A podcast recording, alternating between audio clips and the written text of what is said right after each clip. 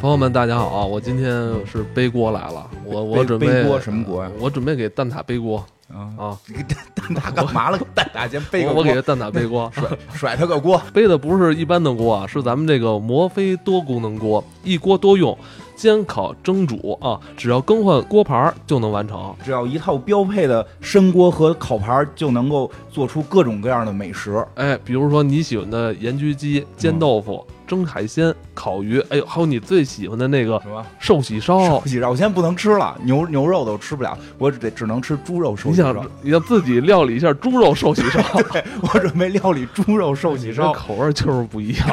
是吧？皮肤不能吃牛肉了。哎，这锅真是不错啊，更有这个。二点五升的这个深煮锅和蒸格，对照菜谱就能够做出各种各样的这个料理了。这个，哎，要不然这样，你别给蛋挞了，我觉得他会做饭了。他会，他会，他刚才说这他都会，他会会。你给我吧，我觉得这我拿了之后，我能会做饭。那我给你也背一锅，给我也背一锅。咱们说的这口锅啊，咱们黑水粉丝还有一个专享券，八百九十元，点击节目下方的小黄条就能领券购买。注意啊！订单备注喜马拉雅主播黑水公园粉丝，送我免费七百二十六元厨具大礼包，还可以一次性获得丸子牌、陶瓷刀、定制炊具、防烫手套、摩飞锅专用食谱等五项赠品。不光是背锅，还背着刀、背着手套。不光背锅，还有赠品，就这事儿，真是。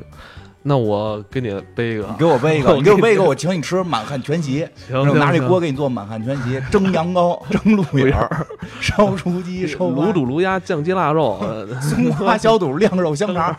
我的都能做。你得带着食材啊。大家好，欢迎收听黑水公园，我是艾文。我是蛋挞，我是金花，我是 CS。我们知道近几年啊，或者说近几十年啊，呃，咱们这个在众多电影分类里边有一类啊，是这个超级英雄片或者说超能片呃，包括电视剧，很多电视国外的电视剧都会渲染说人具有超能力，然后具有超能力的这些地球人。来拯救地球，维护地球的安全和平。那耳熟能详的肯定是近些年大火的漫威系列，对，啊，甚至 DC DC 系列啊，这是齐名的啊，齐名的啊，不分先后顺序啊。呃，包括像接下来要上映的这个《地狱男孩》，对，是吧？黑马的黑马的动画片是吧？太多了，甚至黑衣人是吧？包括那个电视剧里边的这个 Heroes。啊，对电视剧里太多太多了，这种超能片我们都看过，而且一说起来众人皆知。但是呢，蛋挞也爱看超能片儿，蛋蛋挞蛋挞看超能片儿，那跟一般人不太一样，你知道吗？是吧？一般的超能片儿可能也看，但是呢，就是但是你呢是今天给大家要推荐的这个系列呢就很奇怪了啊，一般人可能都。都不太能说把这三部电影能总结出是一个世界观体系的超能片啊，就是咱们今天要介绍的《不死劫》、分裂、分裂以及《玻璃先生》。你听这名儿，你这都，我这脑脑子里想半天，我都传不出这仨是一套的啊。就是咱们看超能片啊，就都是图一爽快、图一痛快，看人家有什么超能力。蛋挞看着先图一憋。憋，对，怎么憋怎么来。对，就是这这三篇，就是你要直接啊，就是在比如说你在同一天找一个整块时间，把这三部曲一就是一块看下来的话，确实挺憋的。因为我们最开始看那个超级英雄片，比如说最开始超人的诞生，他就是要给人正能量，就是很直白的，就是很直白的这种目的，就是给人正能量，然后让。别人感受到一些力量强大，感召自己潜能什么的，然后后来就有了一些比较特立独行的超级英雄片，比如像这个四四零零，对吧？就是平凡的人有了这种超能力，他们给他们的生活会带来什么样的变化或者不变？然后再往后又有比较。胡扯的，比如这个全民超人汉考克，是吧？威尔史密斯演的这种的，就是他，他完全感觉是一个流氓小混混，有了超能力以后会怎么样？当然，他就是，当然他那个不是正常的地球人类啊，就这个是肯定的。但是他展示的这个就是世界观是在地球，所以他也展示了一些有超能力的这种不一般的人，或者说有一些底层的或者想混的那种人有有什么不一样？但是这个片儿就更不一样了，这个片儿。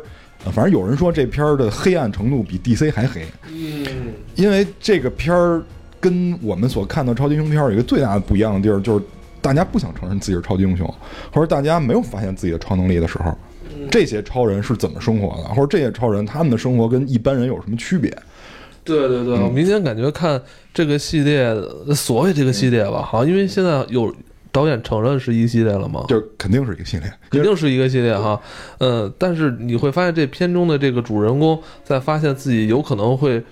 有超能力的时候，自己其实是一种逃避的心理哎，啊。对对对，他不愿意承认，他觉得这个东西好像对我不利，哎，因为说白了，这都就是目标不一样，人家就是就是这个，比如说咱们说第一集这里边这布鲁斯威利这个这哥们儿，他明显就是想老婆孩子热炕头，你跟我超能力，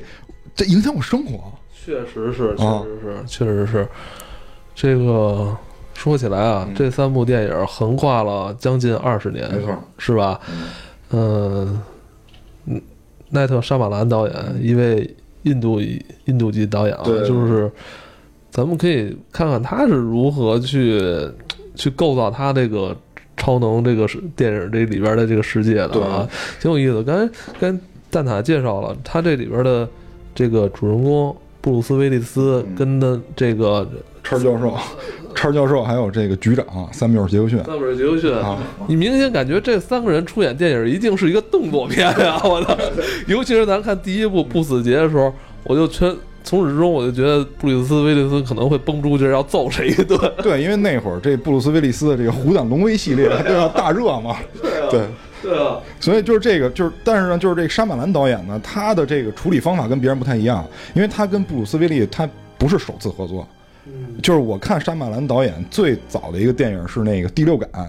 其实就是布鲁斯威利演的，布鲁斯威利在里边演一个就是类似侦探的角色，但是最后是有反转的。但是我不知道是不是因为这个血统原因，可能有一些文化的这种差异对差异，导致他拍的片儿有很多是比较各色的，啊是对吧？比 比较比较各色的，比如说那个就是他后来特色，啊，特色特色，比如说他拍完这个《第六感》以后，他拍了这个就是《精灵鼠小弟》，当然他在里边是是编剧的角色啊，他他不是导演，他拍的《精灵鼠小弟》，然后后来这这这这些是我都看过的，然后接下来拍的这个《不死劫》，然后再往后有一些就是我看完了都到现在不想承认我看过那些片儿。啊啊，对吧？比如说最刚才咱们说的最后的气宗，对吧？比如说这个重返地球，就是这个也是威尔史密斯老师演的啊。这，当然他自己也觉得挺挺丢人的。是啊，反正不管怎么说吧，就是沙马兰这个，我感觉他这个这片子这个这怎么说，这个性格风格这跨跨度很大哈没，错他不像说什么卡梅隆、斯皮尔伯格这些以前老派这些老导演是吧？我我就。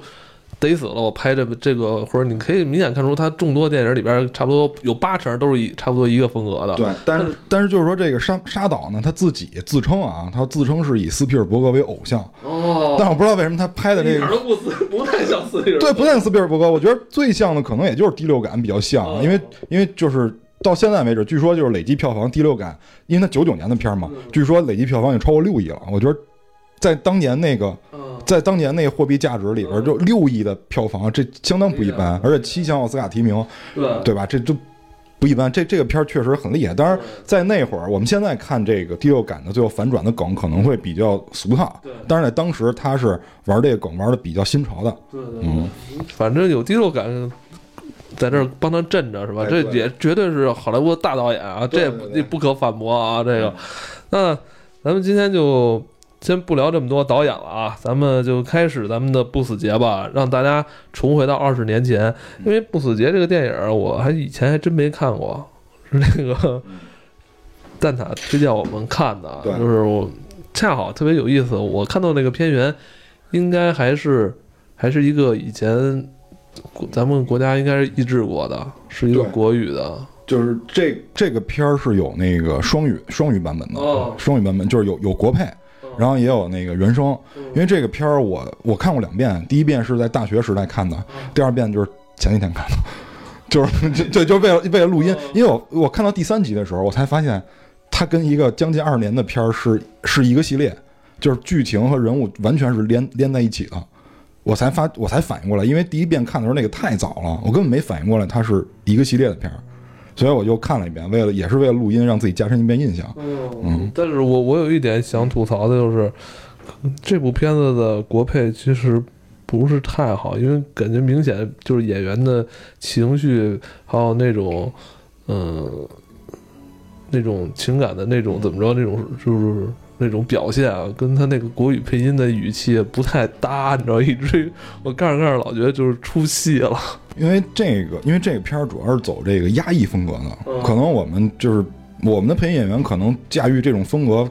可能跟这些对，可能跟这些演员不太一样理解的。我说这也很正常，很正常也很正常，可以看多看两遍，可以看原版的，也可以看，也可以看国配，都可以。对对对嗯对，那嗯那那个，那先请你来帮我们先从不死劫开始讲起吧，好不好？我觉得应该咱们先从分裂开始讲吧。啊，从分裂开始讲，对对，呃，虽然从这个片子的这个发行时间啊，肯定是不死劫是先发最开始发行的，但是通过这个电影现在这三部曲都上完之后，它这个世界观的重新构建之后，呃，蛋挞是发现好像分裂应该作为这故事线的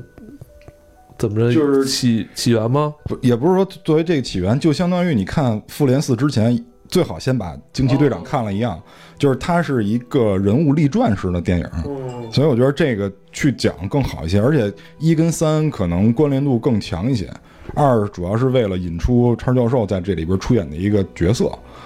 啊，我我是是用这个漫威电影的这个 构去梳理你看这个三部曲的哈。对对，因为就是用漫威，漫威的受众会更多一些嘛，所以我用漫威电影这体系去讲，可能更多人容易理解。因哦，为分裂这个分裂这个电影是这样，就是这个电影的名字有一些歧义，让人会有些歧义。然后一会儿我们把剧情介绍完以后，我我我我们会去从这个名字开始讲起，就是从分裂这个名字开始。呃，这个这个这个分裂是这样，就是一上来的时候有一个小姑娘，这是我们这个这是我们电影里边的这个女一号，然后她显得跟周围的人很格格不入，然后她的朋友。这个时候就是迎来了自己的这个爹，就是说咱们一块儿回家吧。他爹说啊，行行，那个我我一块儿送你们回去。然后这个这个女一号就表示不愿意跟大家在一起相处，但是这个这个长辈呢，显然是可能想尽到一些家长职责吧，就是说还是我还是送你们一块儿吧，因为以后也没什么机会在一块儿待着了，我就送你们赶紧回去就完了，你们以后也该毕业什么这那这那。但是他们在停车场的时候，这个爹因为要放一些货物，就就没有上来。但是等过一会儿呢，他们在这个车里边听歌、玩闹、聊天的时候，突然发现上来了一个人。然后我们这个女一号看后视镜，发现地上有散落的食品，后来就发现这个里边不对劲儿，然后才发现上来这人是教授，就是我们这个男主人公。这个男主人公呢，就显得非常的，就是怎么说呢？就用我们现在的，是是那个一美演的那个，对对对，我现在没法说名字，因为他名字太多了。他的人格非常多，所以他的名字也非常多。这个时候，他们发现，就是用我们现在的眼光来看，用比较脸谱化的眼光来看，这个人肯定是非常明显的有变态倾向的一些就是犯罪者，因为他显得很冷静。你上了别人的车想从事犯罪行为，一般人有的人会很惊慌，这哥们显得很淡定，然后给自己戴上口罩，掏出了这个。致幻剂或者迷幻剂，可能是乙醚类似的这种气体，然后喷喷了这些姑娘，把她们绑架走了。把他们绑架走。这这三个姑娘醒来以后，发现自己是在一个密室里边，就是一个小屋。这个屋里面大概也就十几平米，然后有两张床，然后有个卫生间，也就这样。他们醒了以后就是很不解，说这个有没有人跟我玩 game 之类的，是吧？也没有录也没有录音带，是吧？就这这怎么办呢？这个时候超教授进来了，超教授进来说这个说你们你们怎么样？你们你们可能要要要将作为这个圣石，就是圣就是神圣的圣。食就是食物的食，是吧？嗯他们就觉得，哎我献祭对，会不会把我献祭啊？我操，会不会会不会把我喂喂喂喂给什么野兽什么这那的？这时候他们就很害怕。这个时候，叉教授想抱一个人走，想把他拉出这个室外，然后女主人公就在就在这个争争抢的过程中，就跟他说说你在自己身上尿尿，说你在自己身上尿尿。这个时候我看的时候是非常疑惑的，就是你为什么让他往自己身上尿尿？这是完全不相关的，完全不相关的事儿。我可以理解啊。你把自己尿臭了，你就别人就吃不了你了吗？但就是说，这对于想犯罪人来说，对很多人来说是没有用的，哦，对吧？就是这小姑娘怎么会知道往自己身上尿尿是有用的？果不啊，你说。这个前面有一个细节，嗯。就是这个刚才你说医美上车之后啊，就是你没对没擦，对他一直在擦。对，擦的时候，然后因为他刚开始先把后边两个喷晕了，然后才喷的右边这个，所以这小姑娘其实看了全程，这人可能是有点洁癖，人戴口罩啊什么的，然后说话也特别那什么，所以他就是进来之后，这小姑娘就自己这小姑娘好像有点社交恐惧，但是她就感觉是有点这个，不能说是超能力，她就是特别能洞察人。嗯，看到了之后就觉得说，哎，是不是这人有洁癖？所以她才想到了这个办法。我我当时看完之后说，哎，这小姑娘挺聪明的。刚开始也有你这个疑惑，但是后来想到，突然想到她在擦的这件事情，对这个联想到的。因为因为这个哥们儿的洁癖显然是非常严重的，因为没过两分钟他就把这姑娘扔回来了，完了，然后一直在一直在甩自己的手，然后一一边甩一边大叫，显然上面已经沾了这排泄物之类的，然后他非常不能接受，我这他妈尿说来就来啊，对对对，非常不能接受。然后过，然后过一会儿，赶紧就就滴了滴了个桶进来，说这个是擦地的，说这蓝蓝色液体是擦地的，红色液体是擦瓷砖，你们赶紧把这把这擦一下，你们把这厕所用了都都没法要了，没法要了，是赶赶紧擦，就显然有非常严重的洁癖，显然非常严重。然后过了一会儿，这这些姑娘在商量怎么逃跑。他们因为你被囚禁了以后，你肯定第一反应是要商量怎么逃跑的。然后过了一会儿，就就是在电影里边时间啊，不是说现实时间过了多长时间，就是在电影里边那个时间，就是说，就可能显然可能又过了一天或者半天之类的。然后这个时候，这个叉教授再进来的时候，发发你发现他神态不太一样，你发现他神态就不一样了。他是一个，就是是是是坐在门口那种，就跟小孩似的坐在门口，完了就倚着门框坐在地上，完了把门开着，完了哎。怎么样？说你们，我跟他说了，他们，他们，他晚上什么？我跟他说让放了你们，然后这那就跟语气都变了。然后这个时候，那那俩那俩小姑娘都愣了，就是我们的女主显得还挺淡定的。然后问说你几岁了？然后这叉教授说九岁了，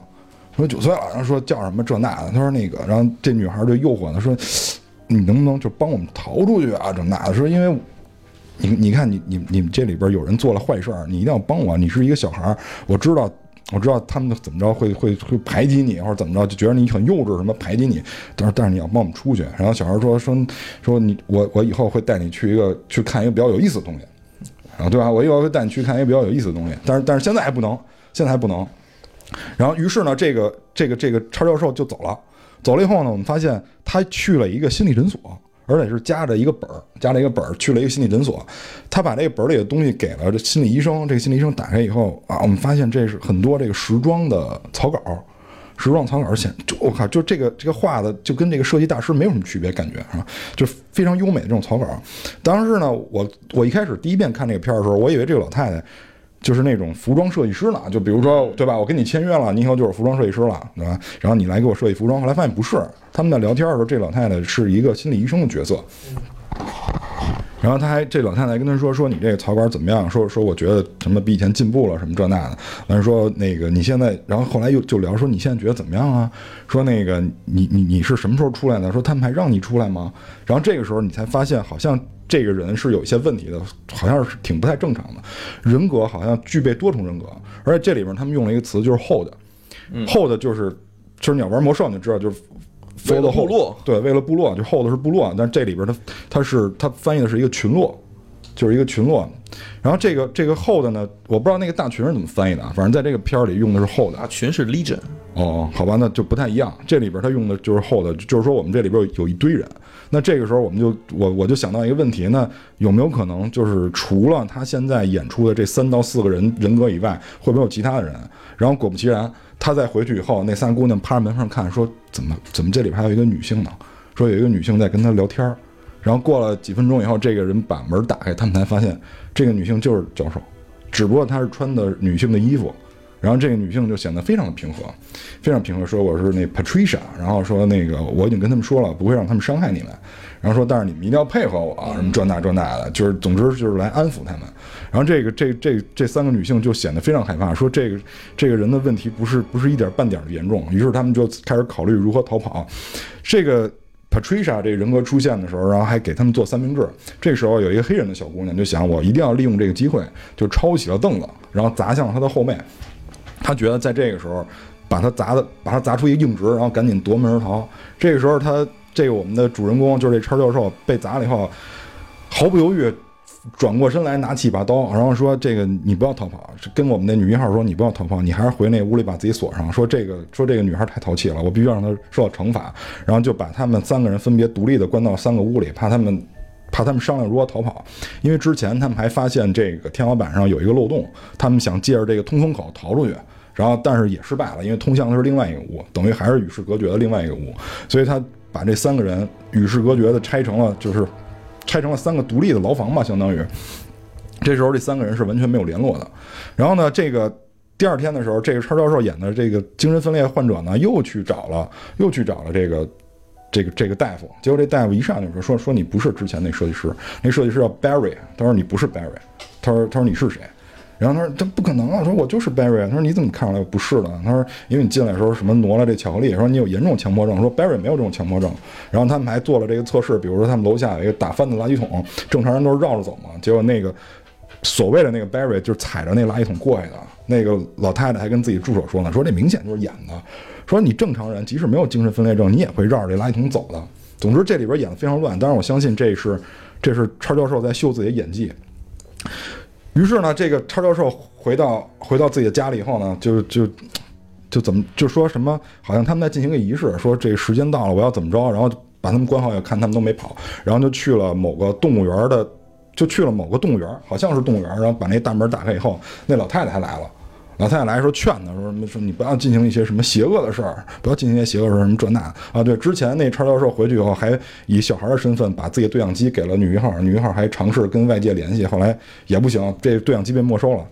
后来这个老太太就劝他说：“你说你不要杀人什么这那的，说你之前跟我说说你的体内还有一个人格叫 beast，就是野兽，有一个有一个人格叫 beast，这说这个啊是什么之前打说是你们想象出来的，说这个人格是根本不存在的，说你只是觉得会有这样人格，说之前啊就是是确实有人说通过自己的这个思维意识改变了自己的身体机能，因为他之前还这老太太之前还做过报告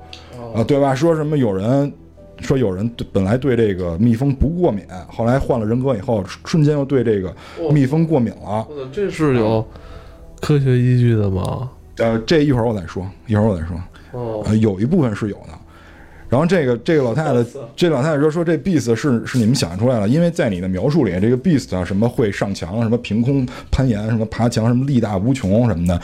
说人人是有的是能改变自己的身体机能，激发一些潜能，但是人这潜能是有限的，不是像你描述的这样。说你这属于突破极限了，这显然不可能。还那人说说，后来还说说跟老太太说说你你你知道吗？说你你老是说我们那 beast 是是编的，说是假的，说实际上不是。说我见过 beast，就是跟他说话那人叫丹尼斯，就是绑架者。这个绑架者是丹尼斯，就是我们之前见过这个野兽，他说它是真实存在的。说。他就是你说的那样，什么力大无穷，什么这那还能攀岩，说只不过是你没有见过。后来老太太觉得这不对劲儿，好像要弄我似的，然后就假装想就假装要借着上厕所要逃跑，还把一个手绢塞到了那个门栓上，就塞到了那个门的那个锁的那个位置。这么着，这个门是锁不上的。他借着这个上厕所的时候呢，还还四处在看。还四处在看，也也有可能是老太太捕捕获了这个这个求救信息，因为之前他们用这个对话机往外扩散这个求救信息的时候，被某些人听到了。老太太有可能知道，有可能。然后呢，他就在这个屋里边找，结果发现确实有一些年轻的女性被囚禁了。这老太太就想帮他们，但是后来呢就被这个叉教授发现了，于是这个叉教授变身成野兽，把他给勒死了。这个老太太在临终之前还写下了这个。就是这个病人的主要人格的名称，这个主要人格叫 Kevin，然后他写的是这个 Kevin 的全名，就是就是 last name，然后 first name，还有中间名都有的，这这个全名写在这上面，然后就是在上面写，就是这你要喊他的名字，这个时候我就想起了那个招魂啊，喊全名，对喊全名，让我想起招魂，就有点类似啊，但不是一回事儿。喊全名，他这个人格就会消失是吗？喊全名会把他主人格召唤出来。哦，就是因为在这个电影的前半段，就是大概拍到百分之七十左右，这就是你在进度条百分之七十以前，这个主人格从来没出来过。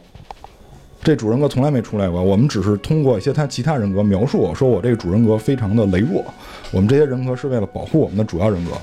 然后就是为了保护他才派生出来的。这个主人格我们平时不让他出来，因为它太弱了，会影响我们，会影响我们这个身体。但是到最后的时候。到最后的时候，这老太太被勒死以后，这个我们的这个女一号，我们的这个女一号利用这个，比如说角落里的一些东西，比如有一次这个教授在走的时候，这门框那儿留了一个钉子，他利用这些小工具，然后把门撬开了。撬开的时候发现了这张纸条，老太太写了这张纸条。完了，其他被关押的这个女性也都分别利用这工具打算逃生，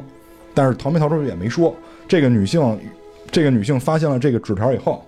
发现了这个纸条以后，还还发现了这个他地下的一些录像，就是他给自己的每个人格都有一个录像，一共是二十三个，一共二十三个人格。然后据这个叉教授说，这个野兽 Beast 是他第二十四个人格，但是没有第二十四个人格的录像，只有前二十三个人格的录像。他在其中一个录像里发现了。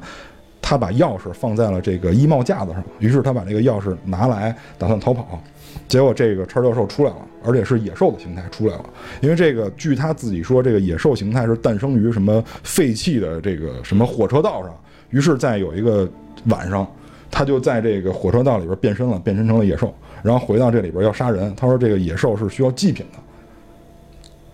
于是这三个孩子就有可能成为他的祭品，他很有可能是回来找这个祭品，要杀杀掉这三个人，然后让自己完美进化。他说这个野兽是人类的一个完美形态，他等于是想让自己变成一个完美的人类，于是变身成野兽回来。这个女生拿着钥匙想逃跑的时候。打开了一些门，想救他的伙伴，但是发现他的伙伴已经被杀死了，就是有开膛破肚啊什么的。之前有一个是那个他特意拍了，就是野兽回来之后的，对他他其实变身了嘛，变身之后他的那个祭品的方式是非常残酷的，因为他觉得这些人类全都是不纯洁的、不纯净的，所以怎么去净化你们，就是弄死你们，不仅仅是弄死你们，而且我要食你的肉体。对，所以他把那个其中就是没就没有镜头，但是他那个背景音就感觉是在那儿啃呢。就当时看到那儿的时候，这女孩我觉得就就就肯定就更慌了，所以他才去开始找门、找钥匙，然后要逃跑，然后就找了一系列的东西，然后准备赶紧去从那儿逃出去，然后就变成了后续，他去跑到了这个废弃的旧整个下水道里边，就他那个应该是个工厂吧，我感觉他就一直一直在工厂里面跑，跑到了一个地儿之后，他觉得自己，因为他小时候其实之间有一个细节，就这个这个小女孩从小就跟她爸爸一起在学习怎么去打猎。但是打猎呢，其实就教会他一件事，就是怎么用步枪。所以他也知道，他从看录像的时候知道，就这个男孩的爸爸原来就是这个工厂的工人，而且他爸爸呢，其实也有一猎猎枪，找到了这个枪，所以拿着这个枪，然后就准备跑到工厂里边，他就拿枪找子弹。这一系列中间过程不讲了，但是他最后跑到了一个笼子里边，他准备拿这个枪对付这个野兽。但是这个时候发生了一个特别神奇的事情，就是他拿这个枪去打野兽的时候，野兽中枪了。但是中枪中了两枪之后，完全就感觉也不能说没事儿，但是就很疼，但是仍然站起来，就感觉是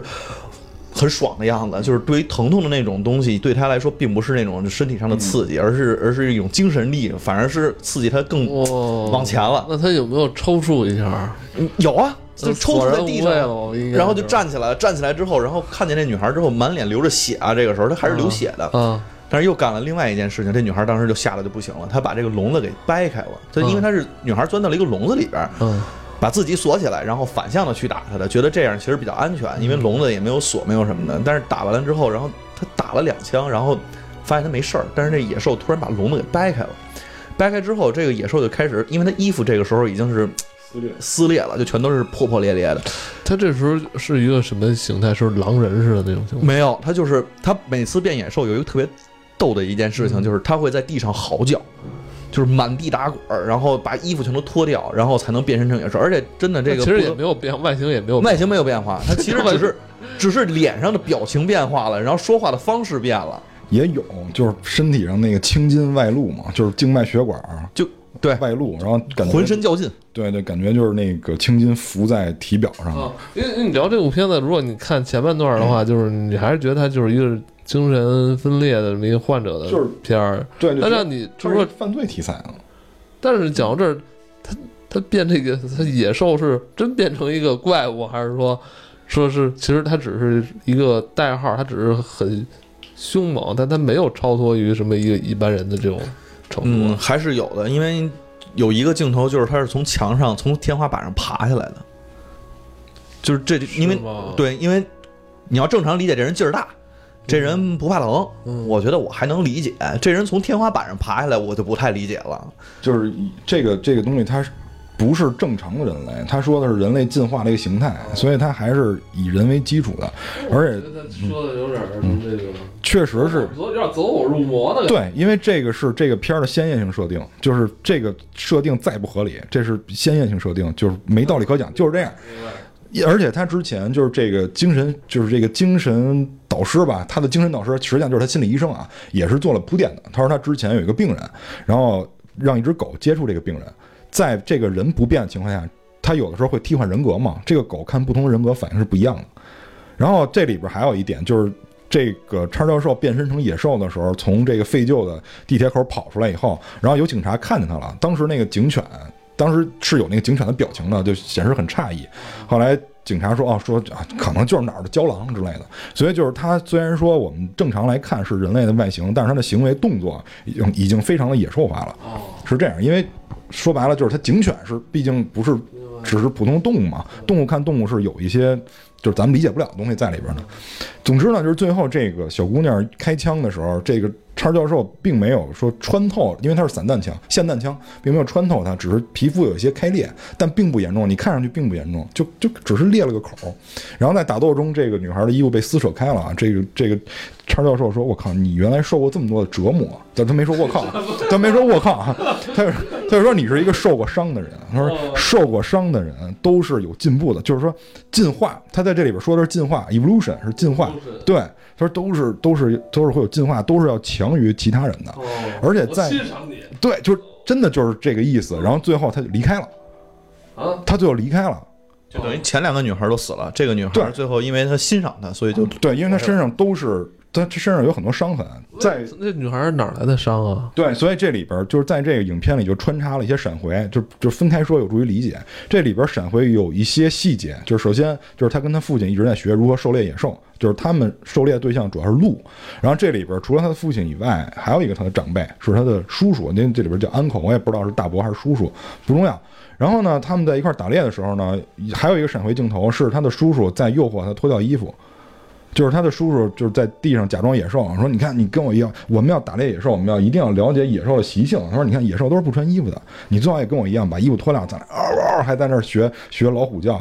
诱惑小女孩脱衣服。这就是说，这个小女孩肯定是受到过，性侵，也不一定，就是性侵不一定到什么程度，他没有明确的说，但是有些隐喻，比如用河流去隐喻，很有可能是侵犯的程度比较深入了。因为再下一次闪回，就是这小姑娘小的时候拿着猎枪对着她叔叔。就是很有可能让她受到伤害，但是伤害到什么程度没有明确的那时候是她小女孩多大岁数？大概也就是几岁吧，不到十岁这样。然后再闪回的时候，就是她父亲已经死去了，他跟他叔叔相依为命。他叔叔说：“我会照顾好你的，但是有些事儿你不要对外说。”就是明显是做了对他不好的事儿。嗯，就是所以在野兽看来，他们很有可能是惺惺相惜的，因为野兽也有闪回。就是他小时候这个主人格叫凯文的时候，因为他小时候只有一个人格，就是凯文。后来是因为受到了母亲的虐待，他说你根本不知道在三岁的时候，一个母亲是如何对待凯文的，用了很多手段去虐待凯文。这里边有一个镜头，就是他妈拿着钩子从床底下要掏他，所以明显是这个小孩受到了非常严重的这个迫害，被他的母亲受到非常严重迫害。他说我们就出来是为了保护凯文，所以他们很有可能是因为童年的这种类似的经历，导致他说，哎，我很欣赏你，但是。就是话说回来，这个这个片儿虽然结束了，这小女孩最后得救了啊，但是这个片儿没有结束，因为上次我们在录那个复联的时候，好像金花提了一嘴，说那个最后是有布鲁斯威利的。然后我这次再看的时候，我发现确实有，就是之前是我疏忽了，因为我没有看最后那个小彩蛋，我没有看最后那彩蛋，最后是有一个彩蛋的，就是在这个一个餐馆里，很多人在看新闻，这个新闻上讲的就是就是这个案件，就是有两个姑娘被害这个案件，然后有一个姑娘被救。结果呢，在这个时候，镜头慢慢在推进的时候，推进到了一个人的身上。这个人叫布鲁斯威利，然后他说了一句话，就旁他旁边那个人说了一句话，他说：“这个这个案件怎么有点像之前的那个谁谁谁谁犯神经病那个案件？”然后说那人叫什么来着？然后这时候布鲁斯威利说了一句叫 “Mr. Glass”，就是玻璃先生。然后我我第一次看这片儿，我我没反应过来这是怎么回事儿，就直到我看到第三集，我才知道这是连着的。当然，我们先还是先说这个，先说回来说到这个分裂。分裂这个片儿，我觉得有一个，就是刚才因为那个艾文提到有没有这些科学依据，有一部分是有的，但是这个片子名称啊，我觉得是非常让人会有歧义的，因为在中文里面我们会经常说的一些病症，比如说精神分裂，然后比如说多重人格，很多人认为这是一回事儿，嗯，但其实这根本不是一回事儿。哦，这根本不是一回事儿，这两个有非常明显的区别啊。我们先一个一个说，呃，我们在中文里边说的分裂，呃，就是没错，就是这片名直译过来 split，直接翻译过来确实是叫分裂，但是精神分裂。就是在学术用语上根本不是叫什么 mind split 或者什么 spirit split 这种的，这属于是我们汉语直译。其实，在就是那个英文，就是在英文的学术用语上，这个叫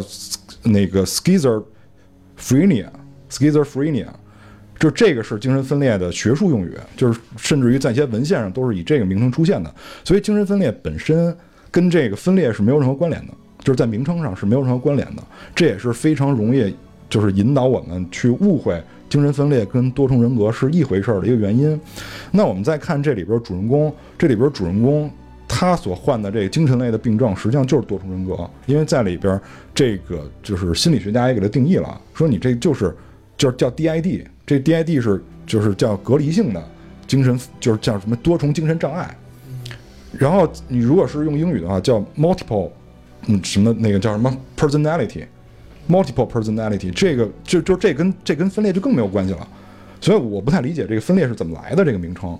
就是你要愣让我想，有可能是第二十四个人格是分裂出来的，有可能是这个意思也，可能国外民间也这么说。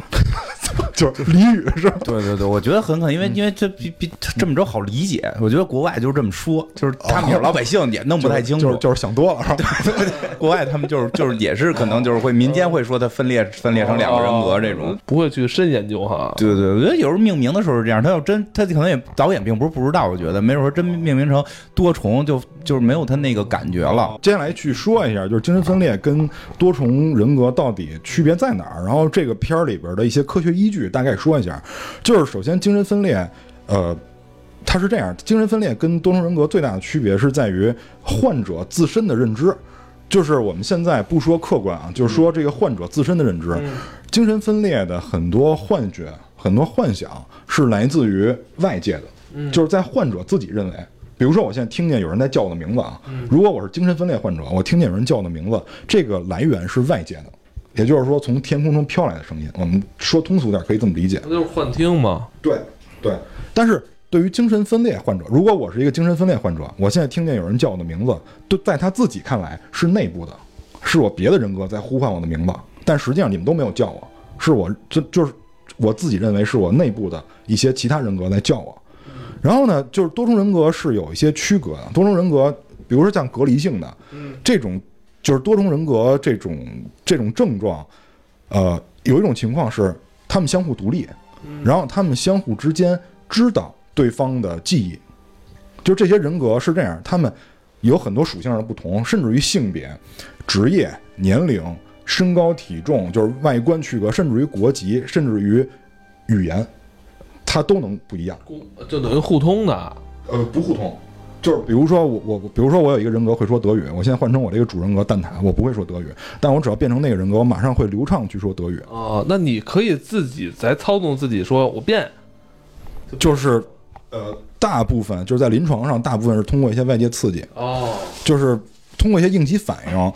因为这个就是多重人格，刚才说，就是首先人格是都是独立的，但是有有的情况是患者知道，就是互相知道，就我用这个人格的时候，我知道其他人格是存在的，那这种情况就是互相独立。还有一种情况是我根本不知道，就比如说我体内有六个人格，比如说我体内有六个人格，我现在用我主人格说话的时候，我不知道其他五个人格存在，那么这种就会造成记忆断层。这种会造成记忆断层，也就是说，其他人格在主导我躯体的时候，这段时间我的记忆是消失的，他们没有达成记忆共享。但是在我们这个片子里，这个就是叉教授饰演的这精神分裂患者，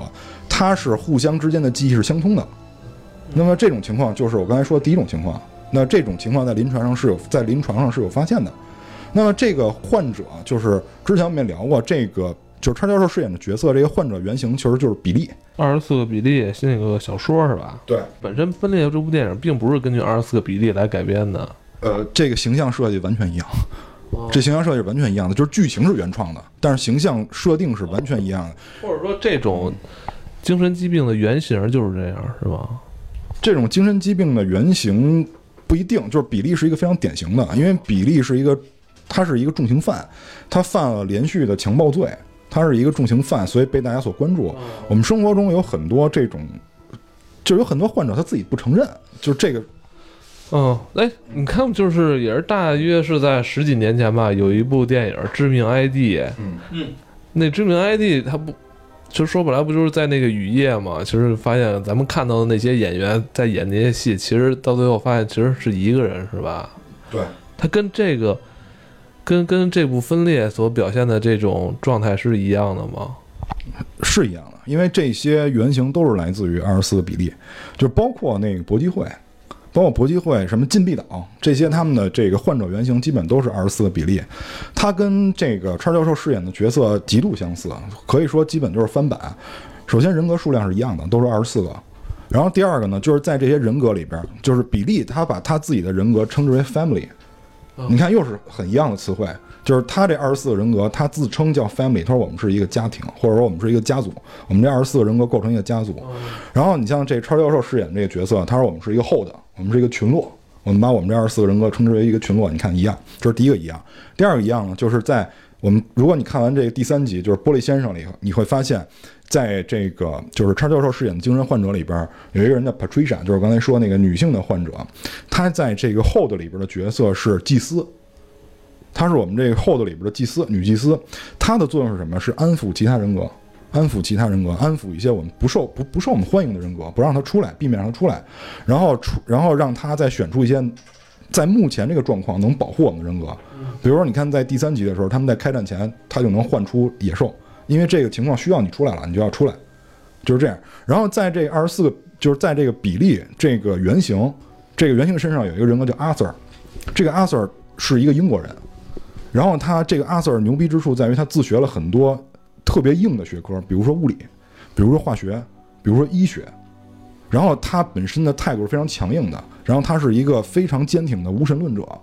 也就是说，就用现在点话说，他是一个很右的右派，是这样一个人。他的作用就是来制衡这些不受欢迎人，他的作用是压制其他人格的。他也是比利这个人在自己体内发现的最早的一个人格。你看，这又是非常接近的。就是基本是完全一样的。然后在这个比例里边，他的人格里里边有这个女同性恋，然后还有一些骗子，甚至于小丑，呃，这个小偷这些都有。然后你看，在这个川教授的这个体内，他也有小孩，也也有这个，也有你看也有服装设计师，有很多职业。就是这个，就是这这怎么说呢？就是基本上是完全一样的人设，就是等于照搬过来了。只不过，呃，只不过就安在了一个他自己设定的一个剧情里面，让他让他这个角色去发挥。我觉得这样就是，其实本身那个比例吧，那个事儿吧，就是它是一个被大家关注的点，是在于他是一个美国的强奸犯。其实确实跟这个是类似的，也是上来他逮了仨女生，对，逮仨女生，所以就是。真实情况就是说，这个美国历史呢，真实情况是有一个叫比利的一个罪犯，然后抓了三个女生，结果呢，他在早期被判定就就是多重人格，然后就没有没有没有这个绳之以法，就开始对他进行治疗等等，然后结果呢，媒体就很关注这件事。一般其实那会儿那会儿已经大家对这个病是有认知的，但一般可能两个三个也就这样了。他结果是开始说开始预估是十个。就是预估他的人格是十个，后来越发现越多，越发现越多，然后发现到了这个二十多个，然后呢就开始有人介入了。就是他那件事儿的这个肯定是真的一个多重人格的一个病案例，但是后来他全都在以小说的形式去展现，所以里边到底被艺术加工到什么程度是不可预知的。所以他到因为因为就是到后来把这件事儿传成什么呢？就是他每一个人格啊，几乎就是说至少有一半的人格是掌握某个很尖端的能力的。这个其实他没有弄出研究出黑洞来，就是他的能力可能就是说我能做个做个武器啊，就是就是他可能比一般人强，但是没到尖端。对对，我就是我能做个武器，或者我能能下个套，或者说我我能懂个电脑，他就是这么个水平。他比普通的人稍微可能强点，但是说跟真正跟所谓的这个就是专业人士都是有距离的，所以并没有说他由于因为好多人就后来我觉得这个是个误区，就是好多人认为这个人格分裂之后我就能变聪明了。这个其实并没有，人家就是说，他人格分裂之后，他也得学。你不分裂，你拿那功夫学，你也能学明白。就就是，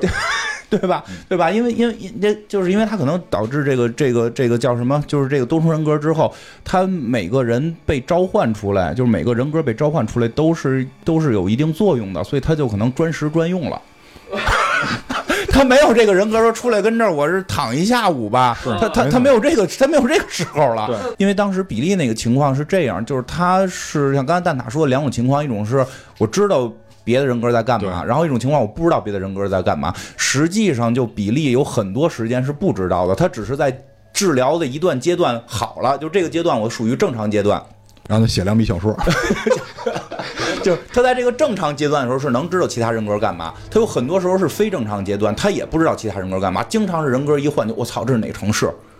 他有过这个，他好像是当过一次兵吧，后来当兵阶段还很顺利，然后顺利之后，结果是后来他又开始爆发疾病了，就开又一次开始这个大量多重人格出现，然后他就被军队给只能回家了，你不能在军队里干了。结果他回家的时候，他回家的那会儿就换了一个人格，然后那个人格就是跟着几个士兵就去了别的城市了，然后在城市玩了两天，玩两天，另外一人格就原来当兵的人格又回来了，回来之后就说我回家拿着机票坐飞机，说我这个是从哪儿到哪儿的，说这个是纽约，不是你这机票的起始点，他都傻了，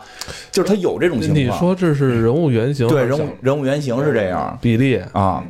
是真实的，这这这个对，就是说是真实的，但是它所有形式都是以小说形式出现，也不好说。那就是说，这种患有这种多重人格疾病的人，嗯呃，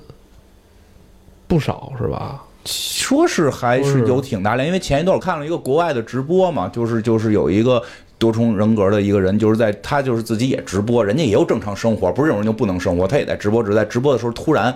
变换了，然后被很多网网友给记录下来了，就是是有的。你知道这个在过去有一个叫上身，对对对，其实是心理学问题。嗯，他会突然。就是性格什么的，会不会我？但我觉得会不会是表演呢？嗯，就是像比利那个事儿，其实最早好多人猜是表演，因为他有一个躲罪的问题。但是基本上认为他肯定是多重人格。但是就是说，到底量有多大，这里有多少演绎成分，可能是有水分，但绝不可能是正常人。这是不是一种自我催眠？对，其实我会更偏向于说，他实际上属于一种自我催眠。我觉得最后变身成野兽，然后他能去干这，能去干那的。那种也是有感觉，有点像那个我们之前说那个一催眠，然后你这人往那椅子头站一头，脚站一头，中间能站个人，然后或者说是能举起来个多沉多沉的东西，这都是一种对于人体的一种催眠的一种方式，然后进行实现的。但是这个咱不懂心理学啊，但是我是觉得说他那个野兽是有点这种成分在里边，所以他才能变得肌肉如此的强劲，就是因为心理学是一个。现在我们 就像我那会儿去去上课，就听了几位课，像心理学老师自己都抱怨说，科学家不承认这是科学。然后他有一节课一直在讲心理学跟占星术的区别，就是我们是科学，占星术那个是不是科学？就是他用一节课时间讲这个，说因为他确实心理，因为科学你得能证伪，能重能重复，但是心理学可重复性是个概率事儿。我跟你说，他可能是先想让你信，然后你才能听进去那课。然后对。所以他就是说，他们这事儿，他们认为是科学，但很多硬核科学家认为你这东西就是重复性是有限的，他认为不科学。但总而言之，但基本认为就是心理会导，就是心理会导致各种各样的情况，比如催眠。包括我记得之前提有一期有提过，我们那说就是有内视功能。就是人心理学最厉害的，就是说野兽这太一般了，人能内视，就是你闭着眼睛就能看见景象。这个现在其实心理学已经基本承认。什么叫印象派嘛？因为这个现在我就我就多说一句啊，现在好多地方拿这骗人，就是蒙眼蒙眼答题，蒙眼看牌，十四岁以下儿童超智什么超能力超潜能这个这个这个课程培训有这个课程。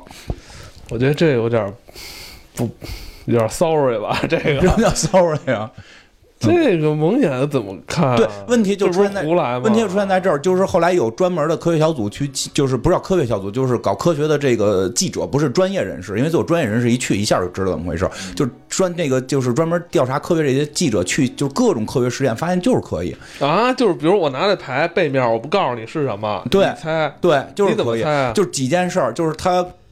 这个，它实际上是一个骗局，它确实是骗局。但是呢，就是说，这个，比如说啊，这个我我训练了 CS，然后现在你你你拿一张牌，你看不见，那我能看见，你明白吗？啊，我看就你拿一张牌，咱俩就就说咱俩做实验，这是我 CS 是我教出来的，我徒弟，这张牌咱不让他看，眼都蒙起来都都可以了啊。然后你看啊，咱们艾文，咱俩抽张牌，你。就他看不见了，你只要抽了，你只要抽了，我就能发一个信号让他知道，这是一种就是叫他们叫什么，就是在心理学上的一种催眠。然后我可以通过一种特别特别你无法察觉的，比如说我弹一下手指，或者我我一下或者怎么一下，我能把这个信号传递给他。这个你这是老千吧？对，你这是老千。这是这是第一步，第二步在后接在后来特厉害的是什么呢？他这件事儿光这样人会觉得老千呀，所以我必须得让你也信，你明白吗？所以我会把你的眼睛给蒙上，我给你开天眼。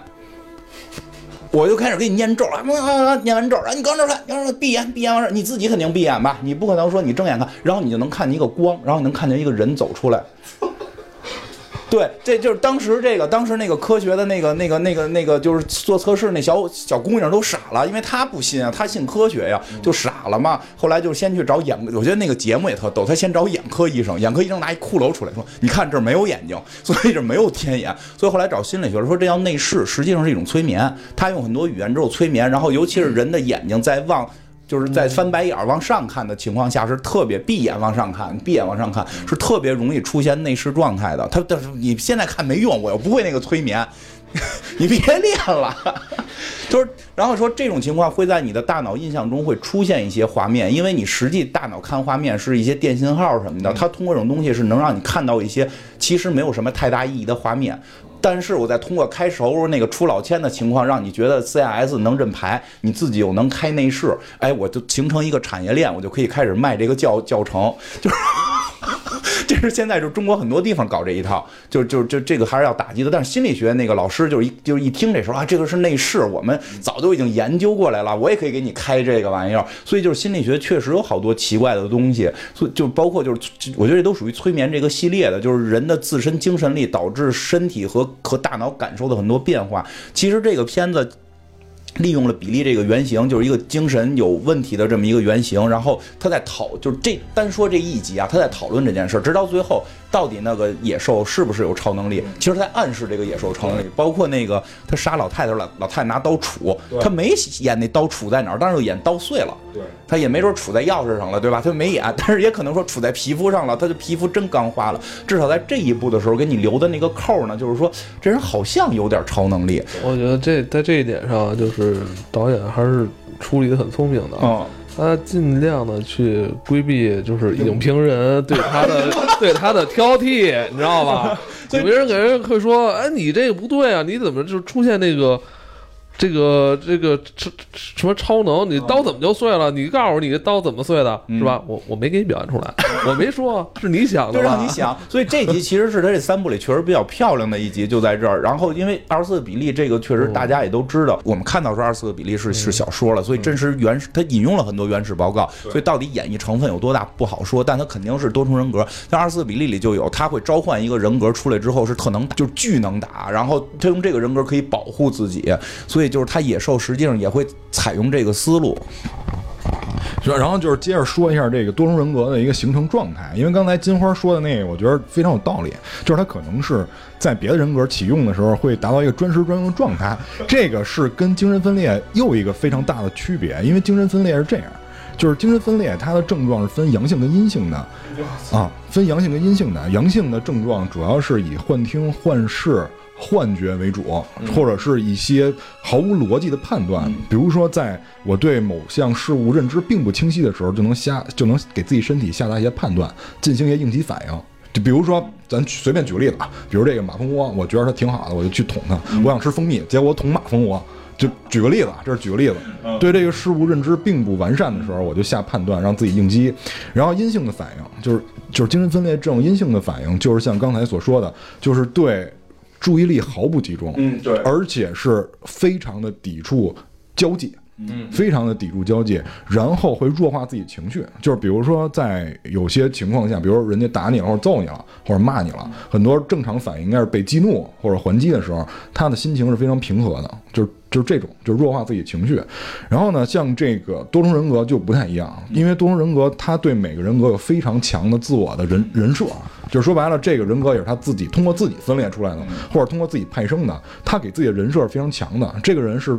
绝对能达到专时专用效果的。所以就是这个跟金花刚才说的是完全一致的。然后接下来就是多重人格的形成，有很多有很多的，就是怎么说呢？就是有很多的这个案例证明是在儿童时期产生的，因为儿童时期是一个人正常来讲生长人格或者人格完善的一个阶段，所以在这个阶段，如果受到了一些外界的刺激。就会非常容易形成多重人格，而且现在在这个临床学上来说，就是这这是临床学和这个流行病学的数据啊，我不知道真实的有多少，因为这里边有非常多的人是不愿意承认自己有多重人格的，就是现在承认的，然后就是被记载过的案例，男女比例是一比九，就是就是在这个临床和流行病学这个领域里面，就是他们经过统计，就是患这种精神分裂症的患者，男女比例是一比九。男是一，女性是九，女性更多是吧？对，就是我刚才说了啊，这个是就是已承认的记录在案的，但是有多少男性没有承认，我们不知道啊。对，对，就是我们只是说按就只是按现在数据来说，为什么？就是后来就是这些医学专家也是做了一些统计调查，因为刚才也说了，就是在幼年的时期特别容易形成多重人格嘛，如果受到刺激，然后他们会发现，还是同样啊，就是在已有的案例里边，他们发现的数据啊，就是性侵犯是非常容易造成多重人格分裂的。然后呢，女性在幼年的时候比男性就是受侵犯的概率会大，嗯啊，就是会大。这个就是性别决定，这也不是什么任何歧视，就是你你是这个性别，就没有任何办法。所以呢，就会导致女性会比男性更多的容易产生就是这种多重人格的这种症状。然后呢，多重人格呢。其实，在我看来，因为我我我不是学医的，我只是通过一些文献，嗯，我只是通过一些文献来判断的。就是我我觉得，其实因为人的情绪都是复杂的，人的性格都是复杂的，没有人是单一性格的。嗯他就是把人的多面性格独立成了人格。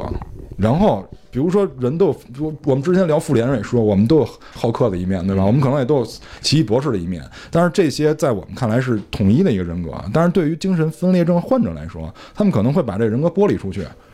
剥离出去，让我的主人格不面对这些情况。比如说，在遇到危险情况的时候，我换一个人去面对，但我身体肯定还是共用我一个啊。然后，他们这些所所派生出来的这些人格，主要目的是为了保护主人格啊，因为这个就是肯定是有主从关系的，嗯，主人格。但是像比利这个和我们就是影片里介绍的这个，就是情况比较特殊，因为比利里边出现比较多的人格，就是我刚才说那阿 Sir，嗯，就是因为他能抑制其他人格的出现。然后在这里边，他主要人格是是叫什么丹尼斯。丹尼斯跟 Patricia 这两个人，因为 Patricia 是祭司嘛，他能控制谁出来谁不出来。然后丹尼斯是一个比较强硬的，因为对吧？对，你想他绑架人都是他出来干，所以他是一个比较硬派的一个人，对吧？而且身手应该还还可以，在这些人格里身手还算不错。所以主要是他出来去这个去跟一些社会上的人去做做交涉，甚至于达成一些犯罪。那么就是说，在这个多重人格里边，也不是说就是。比如说我有六个人格，我每天四个小时换一个，也并不是，它等于是随着环境的变换，随着我应激需求的变换去变换的。嗯，哦，我觉得这个还是挺深的哈。这个，我觉得虽然你看我们现在都去月球了，但是说对人内心的这种挖掘还远远不够啊。对，其实真的就是整个大脑心理学非常复杂，就包包括昨昨昨天嘛，我们听那个那个嘉哥给我们讲一个他他认识人物，这个这个是。我还不知道，就是他是这么讲的。他说他有一朋友，他患的那个病是没法对高空物体进行判断，就是我觉得就是位置位置障碍高空位置，，他只要这东西搁在平面上，就是搁在桌子上、搁在地上，他都能判断。但是他扔起来的东西，他没法判断它的轨迹，所以他自己扔瓶子是接不住的。嗯就是嘉哥说是 这是活在二维世界吗？就是反正他是有这人这这是个疾病，他确实是有这种问题，就是很奇妙。包括我，他对那个球类运动都都不行。不行他说他就是因为打球就发现的。就是嘉哥最开始说是嘉哥给他传球，啊他说是就接别人抛抛过来的物体，他没法判断位置，没法接。嗯，但是就比如说这个杯子，比如说在桌面上停住的时候，他可以准确无误的抓起来。然后后来他发现他自己抛的哦物体、物体他自己也接不住对，。所以后来我们建议他以后打台球嘛，就是 都都在桌子上，就是包括我丈丈丈母娘前一段就是突然就开始对某些词汇不能说，就是正常咱们聊丈母娘对我正常聊天，咱们正常聊天都可以，但是一旦说到就是这个词汇，就开始有有点奔着高端去了。这种就比如说这个什么浪漫呀，然后量子啊，这量子这个太难了，这普通老太太也说不了。比如什么浪漫呀，什么什么诙谐呀，呃，辉煌啊，就这些词儿说不出来，他没法说形容词，没法说比较复杂的形容词。你丈母娘对，然后后来就去检查了嘛，就是大脑里有一根血管堵了，现在就是就是就是做手术好了，但是你就会发现。他很多行为，他不是说这个这个这个什么，他不想说，他他词汇量少，不是这个原因，他是跟本身可能大脑本身还会有原因，而且本身心理跟会造成非常复杂的问题，确实很很神秘。你说我这个老记不住人名，是不是跟这也有关系啊？嗯，不知道，那你也查查脑子去吧。就是就是你刚才说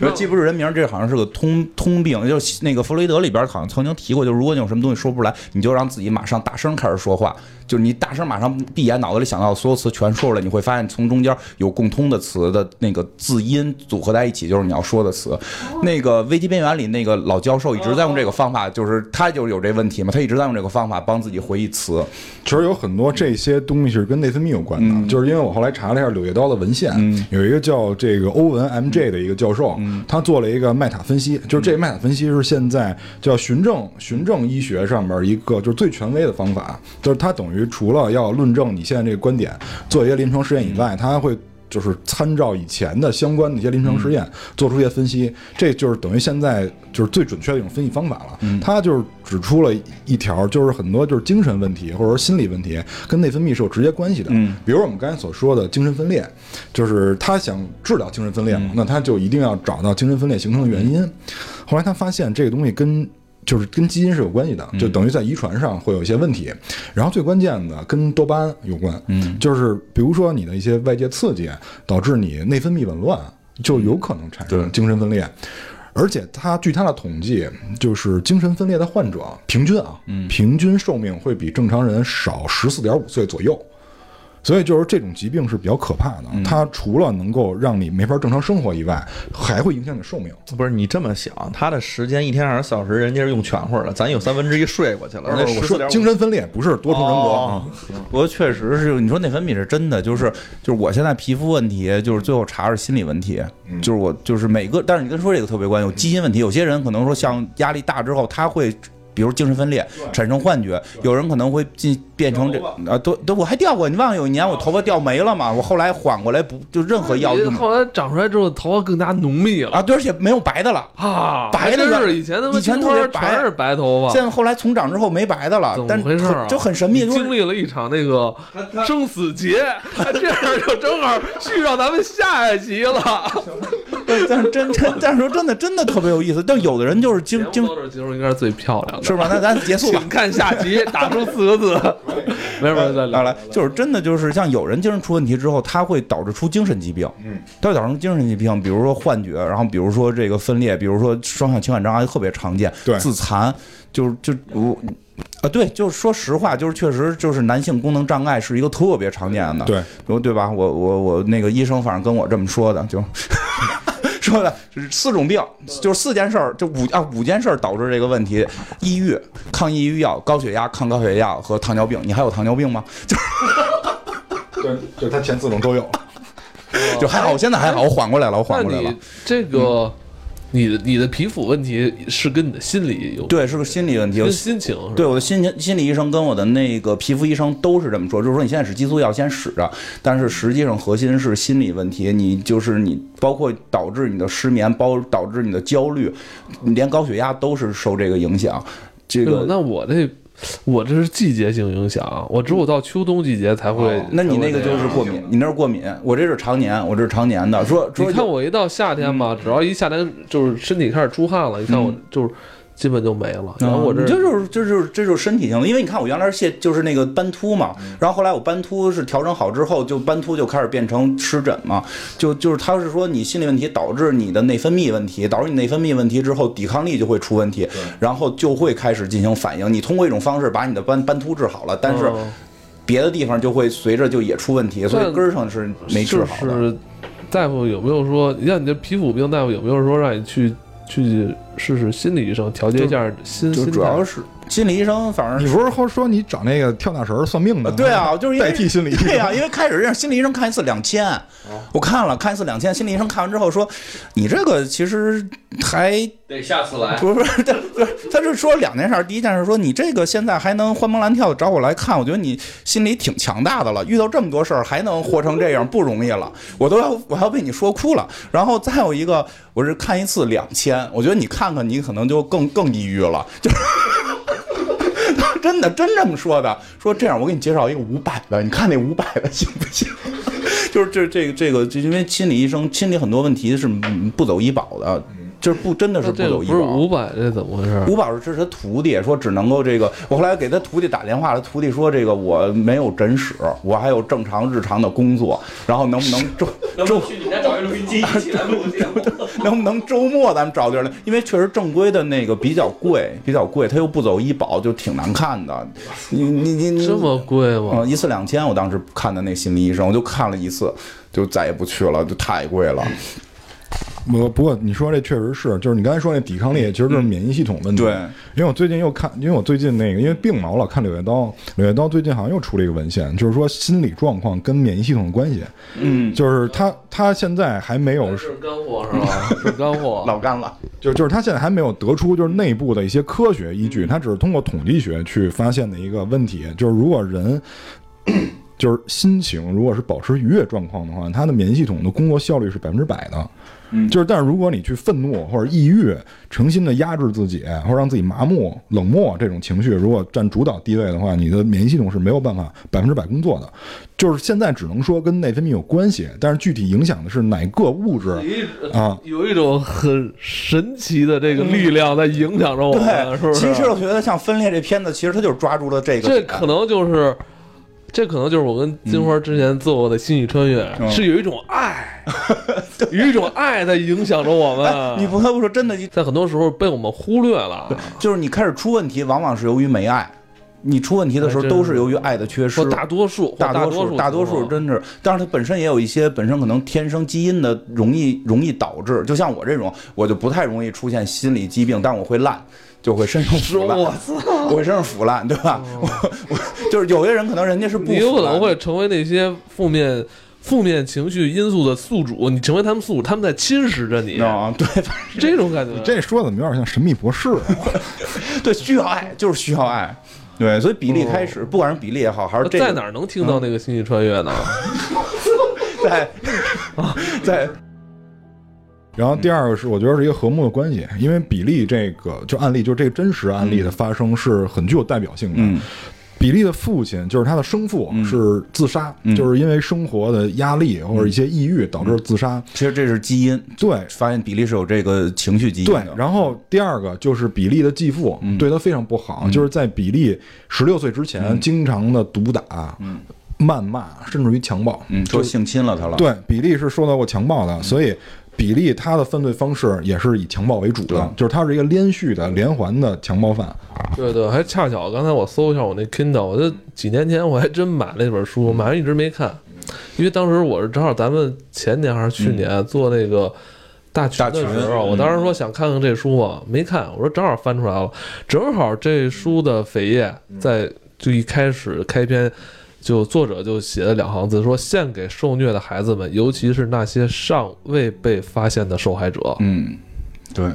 那就这个就就拿这个结尾挺好。别别别别，就不再聊一会儿，再聊会儿，再聊会儿。对，因为像这个片子里边儿，这个我我说两句啊，像这个片子里边儿，这个这个凯文就是这个这个教授演的这个角色，他是被他妈给这个。这个拿电拿拿烙铁烙应该是怎么着，就是非常钩子啊钩子呀，就是这种非常残暴的手段。包括他的父亲从小就说离开他，他也有这个精精神上的这个缺失。其实好像有点隐喻是他妈有相关基因，就是他妈很很暴很暴力，有一定的基因问题。然后这个就是这个他结果受到这些这些残暴的这个对待之后，童年的对待导致他后来需要保护自己。他保护自己的方式就是用另一个人格来取代，就是他其实。想幻想一个我，我应该强大，我不应该就这样下去，我不能就这么自杀。他还是有这个好的意识的，但是他自己又觉得太脆弱，做不到，就会幻想出一个更强大的朋友成代替他。然后他是用这种方式来，就是就这种过程导致他最开始的这个多重人格，对吧？其实这跟比利那个也是也是类似的，但就真的是。就怎么说呢？就是我们还是得关注这些事儿，关注这些事儿。不不光暴力，真的有时候有时候不光是说揍你啊、强暴你啊，比如有时候冷暴力，然后这种这种谩骂，其实都可能对孩子的心灵造成非常大，那甚至对于成人的心灵都会造成非常大的。这两天我跟一个朋友聊呢，他有很严重的双向双向的这个问题，然后自残，拿刀一直拉自己，是双双向情感障碍就是躁躁郁症嘛，就是他会极度的